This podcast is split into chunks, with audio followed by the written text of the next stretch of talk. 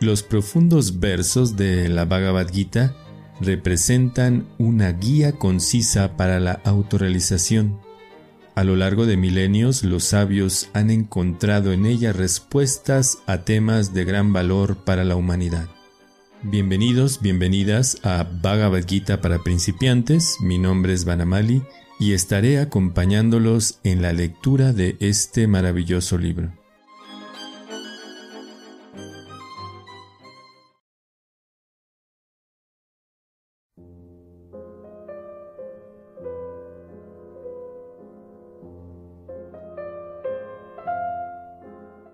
Hola, hola, bienvenidos, bienvenidas. Hoy estamos leyendo el texto número 9 del capítulo 4 de la Bhagavad Gita, tal como es.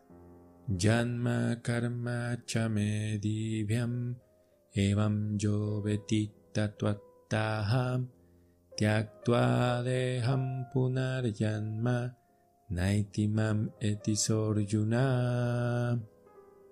Vamos a repetir el sánscrito de manera más lenta. Si ustedes tienen el libro a la mano, pueden repasar con nosotros. Yanma karma chame divyam evam yo veti tatuataha tyaktua deham yanma naitimam Etisorjuna. Traducción y significado por Bhaktivedanta Swami Shila. Oh Arjun, aquel que conoce la naturaleza trascendental de mi aparición y actividades, al abandonar este cuerpo no vuelve a nacer de nuevo en este mundo material, sino que alcanza mi morada eterna. Significado. El descenso del Señor desde su morada trascendental ya se explicó en el verso 6. Aquel que puede entender la verdad de la aparición de la personalidad de Dios ya está liberado del cautiverio material y por ende regresa al reino de Dios inmediatamente después de dejar el presente cuerpo material. Que la entidad viviente se libere del cautiverio material no es fácil en absoluto los impersonalistas y los yogis logran la liberación únicamente después de muchas dificultades y muchísimos nacimientos. Incluso entonces la liberación que logran, el fundirse en el Brahmayotir impersonal del Señor, es únicamente parcial, y existe el riesgo de regresar a este mundo material. Pero el devoto, por el simple hecho de entender la naturaleza trascendental del cuerpo y las actividades del Señor, alcanza la morada del Señor después de terminar con este cuerpo, y no corre el riesgo de regresar a este mundo material. En la Brahma Samhita 5.33 se afirma que el Señor tiene muchísimas formas y encarnaciones. Advaitam Achutam Anadim Anantarupam. Aunque existen muchísimas formas trascendentales del Señor, aún así son la misma y única suprema personalidad de Dios. Uno tiene que entender este hecho con convicción, aunque a los eruditos mundanos y filósofos empíricos les resulte incomprensible. Como se dice en los Vedas, Bodhini Upanishad. Eko Devo Nitya Lila Nurakto Bhakta Vyapi Antar Atma. Con muchísimas formas trascendentales, la única suprema personalidad de Dios está eternamente activa, en relaciones con sus devotos puros. Esta declaración védica la confirma el Señor personalmente en este verso del Gita. Todo aquel que acepte esta verdad, al amparo de la autoridad de los Vedas y de la suprema personalidad de Dios, y que no pierda el tiempo en especulaciones filosóficas, alcanza la etapa más elevada y perfecta de la liberación. Por el simple hecho de aceptar esta verdad sobre la base de la fe, uno puede lograr la liberación sin ninguna duda. La versión védica Tatuam así se aplica de hecho en este caso. Cualquiera que entienda que el Señor Krishna es el Supremo o que le dice al Señor, tú eres el Brahman Supremo, la personalidad de Dios, es seguro que se libera instantáneamente y en consecuencia su participación de la asociación trascendental del Señor queda garantizada. En otras palabras, un devoto del Señor que sea así de fiel logra la perfección. Y eso lo confirma la siguiente aseveración védica. eti Nanya Yanayam.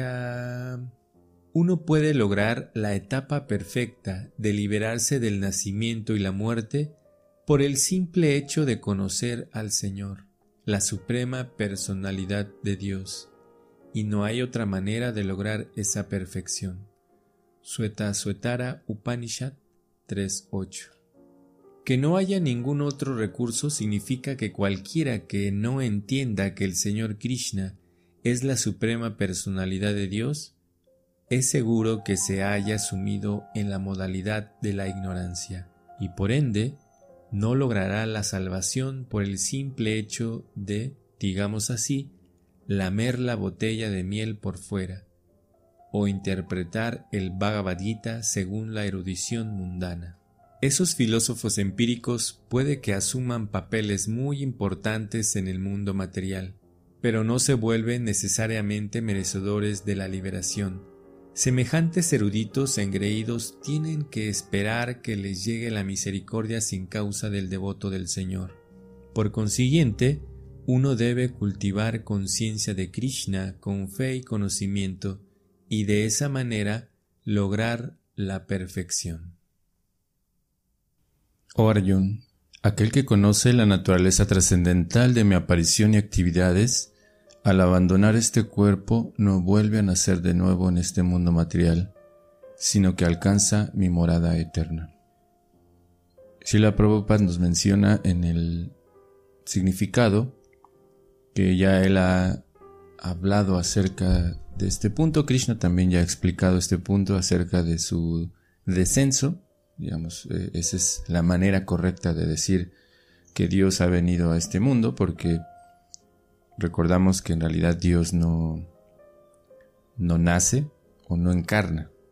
Eso es el, el, digamos, el objetivo de lo que se está mencionando porque en este texto número 6 eh, Krishna explica directamente que aunque él es innaciente y su cuerpo es trascendental y éste nunca se deteriora, y aunque él es el Señor de todas las entidades vivientes, es decir, de todos los seres, aún así aparece milenio eh, tras milenio en su forma trascendental original.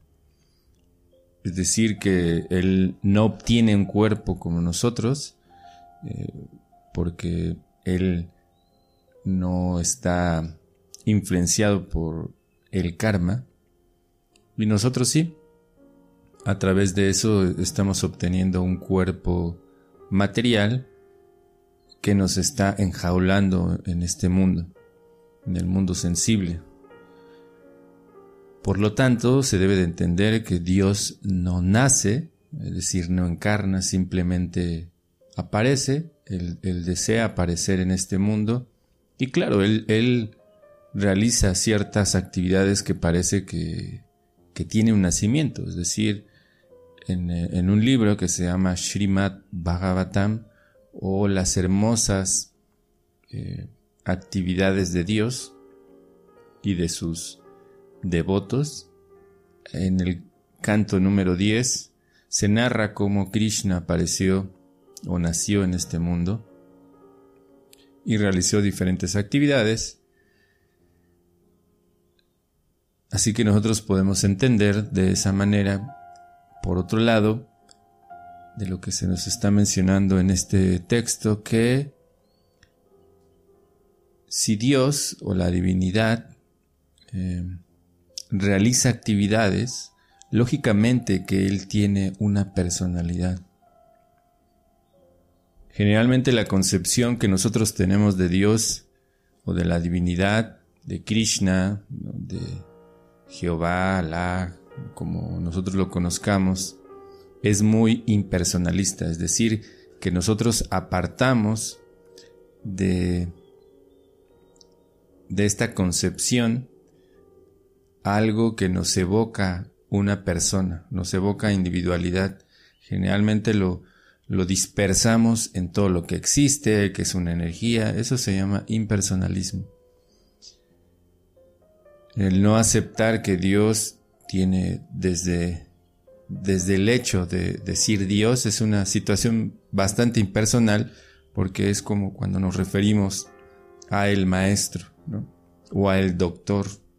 No nos referimos por su nombre, simplemente nos referimos a esa persona por un título. Y el, el, este título de Dios es eso. Por lo tanto, en algunos procesos espirituales se le da un nombre, como Krishna en el caso de la cultura del Bhakti, que significa el supremo atractivo y así en, en otras tradiciones, Alá, Jehová, todos estos nombres evocan un tipo de relación que nosotros tenemos con Él o que queremos cultivar con Él, que estamos llevando ese proceso para entender de esa manera a Dios. Y hay muchísimos otros nombres, en realidad Dios tiene millones de nombres. Y no solamente hablando en el ámbito tal vez de, de la espiritualidad, sino que incluso dentro de la filosofía también se le da nombres a Dios. Así que lo importante es entender que hay diferentes fases, ya hemos hablado acerca de eso, que hay fases de poder relacionarse o visualizar a la divinidad. Una es el impersonalismo, o como se menciona el significado, el el Brahman.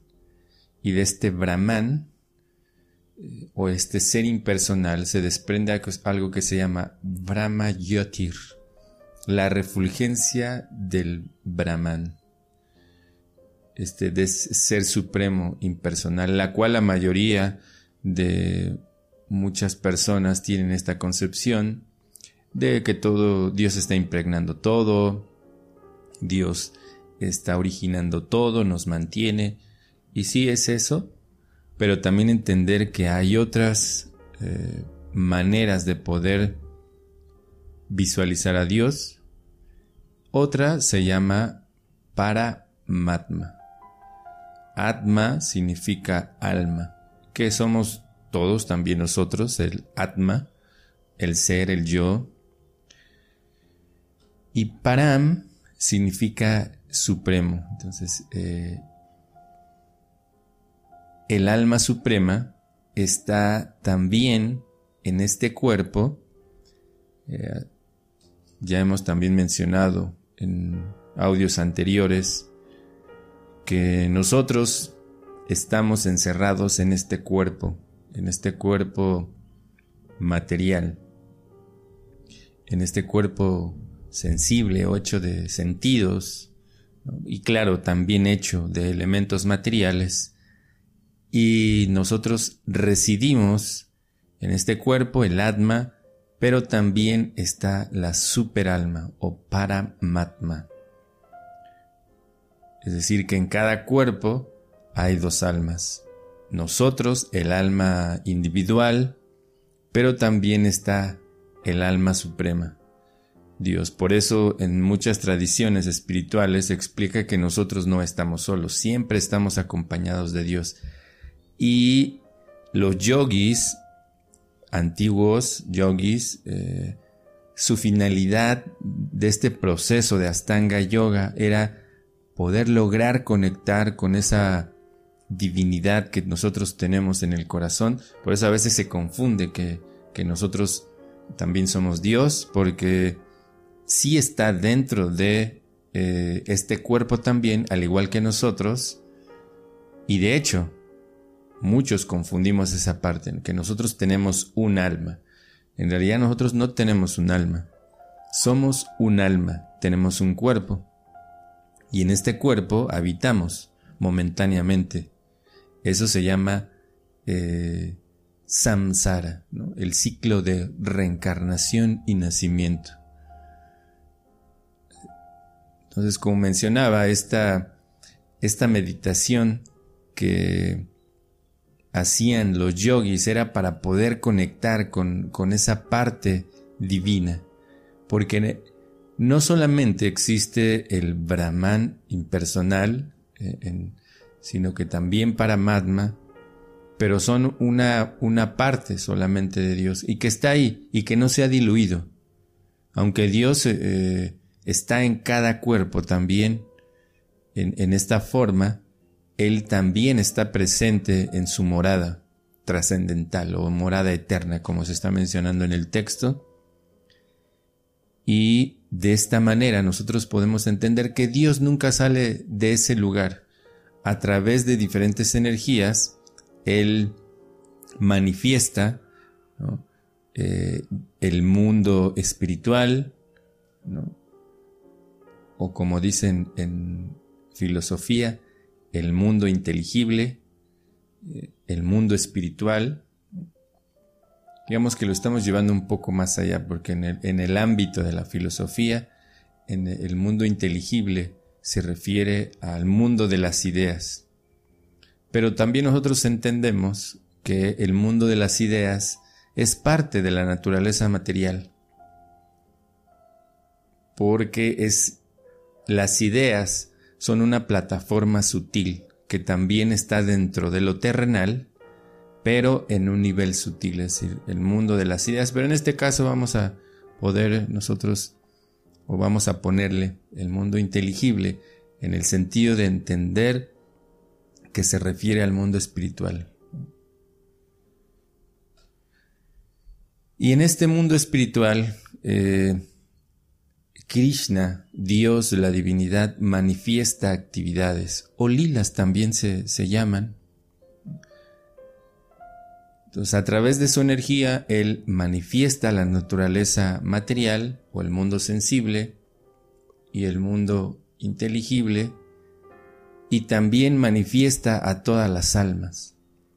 Entonces, con su energía que se llama Antaranga Shakti, manifiesta la naturaleza espiritual, todo lo espiritual, toda su morada, como su hogar, su, todo lo, que implica eh, el mundo espiritual.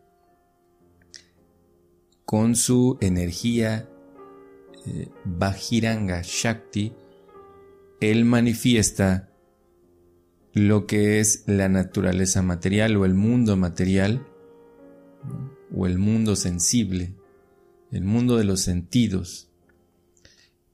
Y tiene otra energía por la cual nosotros aparecemos, que se llama Tatasta Shakti. De esta energía todos nosotros surgimos simultáneamente. No hay que una alma es vieja o joven como a veces se menciona. En realidad el hecho de que una persona haya estado ya con una carrera espiritual, eso nos evoca o nos da una idea de que esa persona está experimentada y por eso muchos se les dice que son almas viejas. En realidad todas las almas se manifestaron al mismo, al mismo tiempo, de manera simultánea, simplemente que hay algunos que, que han seguido con su progreso espiritual y por eso se llama o, se les menciona como almas viejas, pero en realidad todos tenemos eh, la misma naturaleza, todos tenemos o hemos surgido al mismo tiempo. Así que regresando a uno de los puntos, esta situación de, de el alma surge y viene a la naturaleza material o se queda o regresa a lo espiritual, eso se llama libre albedrío, lo conocemos. Es el original libre albedrío. Porque en nuestra naturaleza está el hecho de decidir si estar en el mundo espiritual o en el mundo sensible o en el mundo material. eso es parte de nuestra naturaleza. Por eso se llama el alma o nosotros nuestra energía, la energía de donde provenimos se llama Tatasta Shakti, porque puede decidir estar en las dos, en cualquiera de las dos naturalezas, en la naturaleza espiritual o en la naturaleza material. Y cuando venimos a la naturaleza material obtenemos un cuerpo eh, que está hecho de karma. Y ese karma nos, nos impulsa actuar de una manera muy específica, es decir, algunos actúan como plantas, otros como animales, otros eh, como seres humanos, y en esta humanidad eh, actual también nosotros somos impulsados a actuar de diferentes maneras por, por algo que se llaman gunas. Y todo eso es lo que llamamos samsara, porque nacemos, eh, crecemos, nos desarrollamos, tenemos hijos, morimos y de nuevo estamos tomando ese camino para seguir evolucionando. Y lo que se nos menciona acá es cortar, cortar con ese samsara o con la rueda del nacimiento y la muerte. Y la manera en que nosotros podemos terminar este ciclo es lo que hoy se nos está hablando. Eh, Krishna está diciendo, aquel que conoce la naturaleza trascendental de mi aparición y actividad, es decir, el primer punto ya lo hemos analizado, el, el cómo Krishna desciende a este mundo, es decir, con su propio cuerpo espiritual, él, por eso se le, a, una forma eh, que él eh, que desciende a este mundo se le llama avatar. Eh, el que, el que desciende, literalmente se, se traduce avatar como aquel que desciende, aquel que viene de arriba, o sea, del mundo espiritual. Eso ya lo hemos hablado ahora y también el hecho de que Krishna tiene actividades. Entonces, eh, hablando de este mundo espiritual y que Dios siempre permanece ahí y que a través de sus energías Él manifiesta todo, lógico que una, una persona que tiene, valga la redundancia, eh, personalidad, pues se entiende que tiene familia, que tiene amigos, que tiene actividades, que tiene gustos. Y en este plano espiritual, él realiza estas actividades.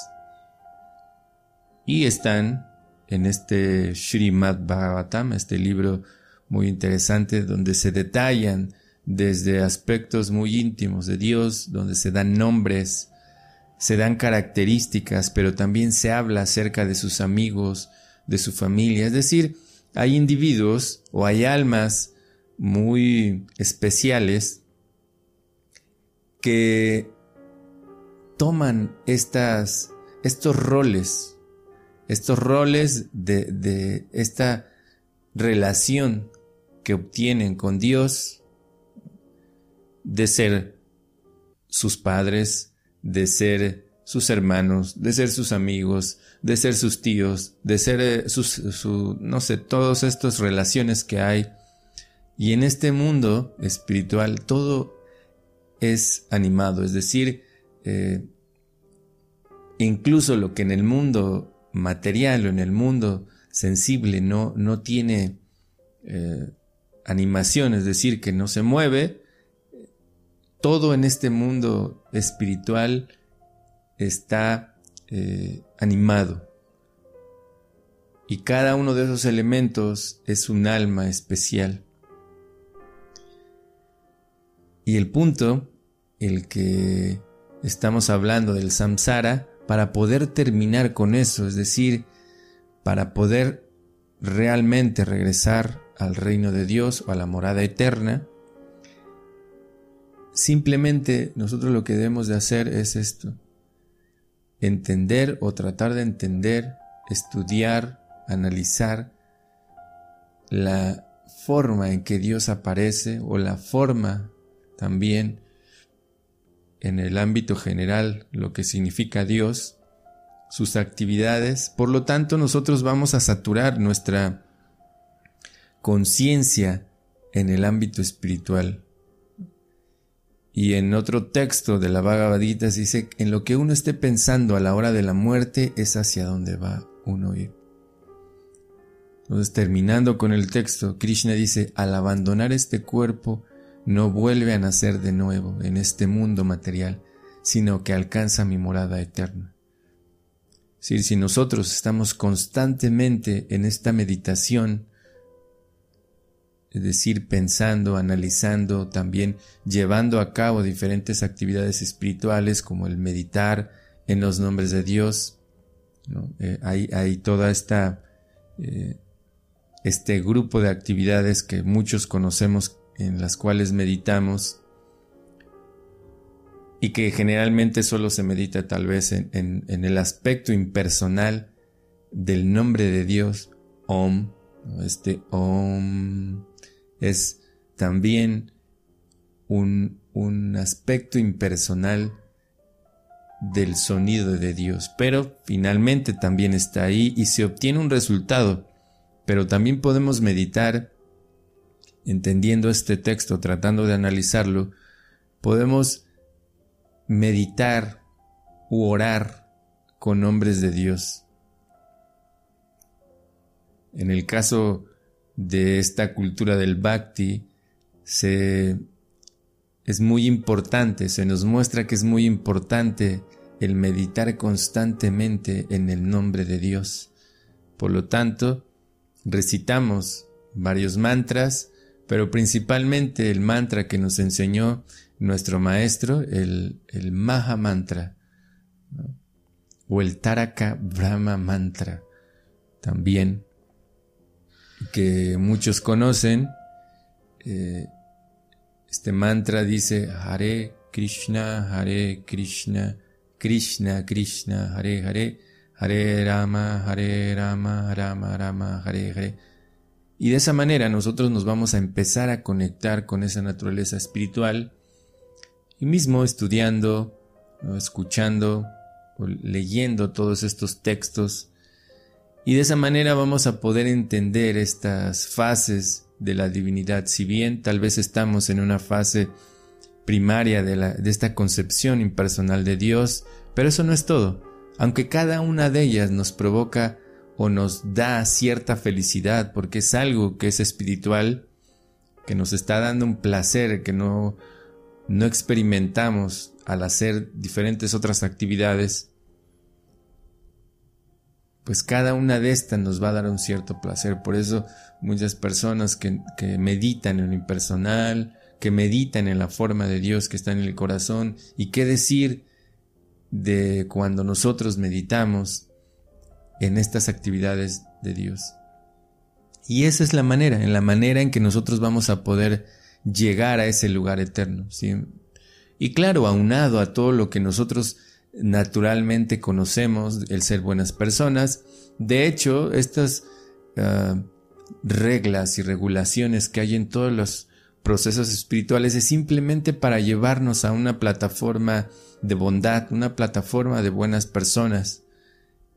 Eh, no debemos olvidar que todo eso simplemente es para desarrollarnos de una manera grata en este mundo y al mismo tiempo también vivir de una manera más agradable, respetando eh, a los demás, respetando la naturaleza, todo eso son situaciones que están presentes ahí.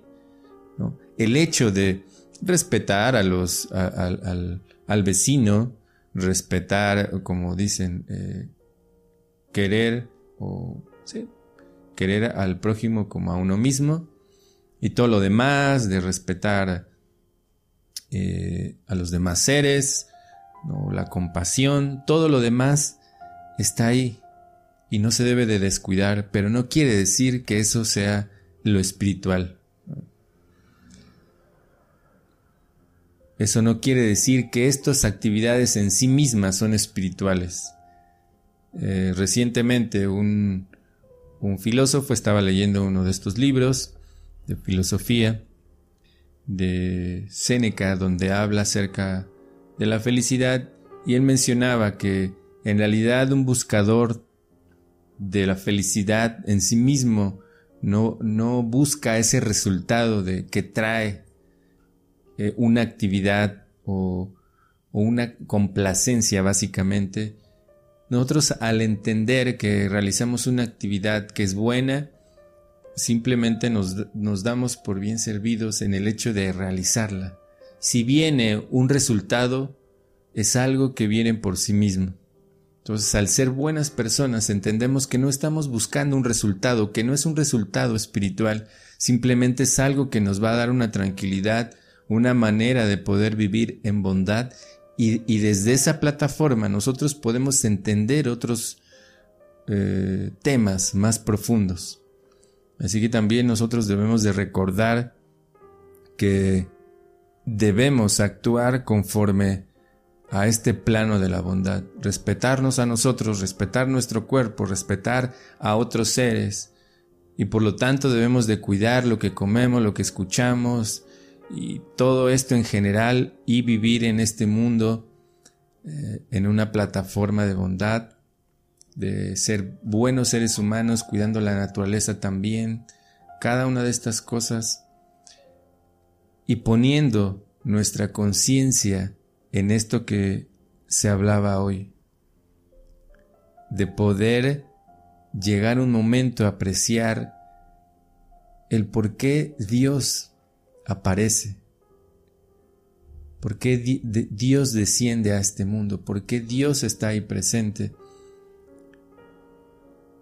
Y también entender esta parte muy interesante de que Dios es una persona y realiza actividades.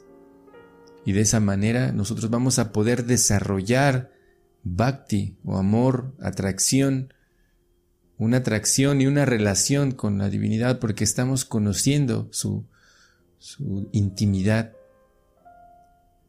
Y ocurre, como ocurre naturalmente con otro, otra persona, que vamos apreciando, nos vamos enamorando, vamos desarrollando amor. Eso eso significa bhakti.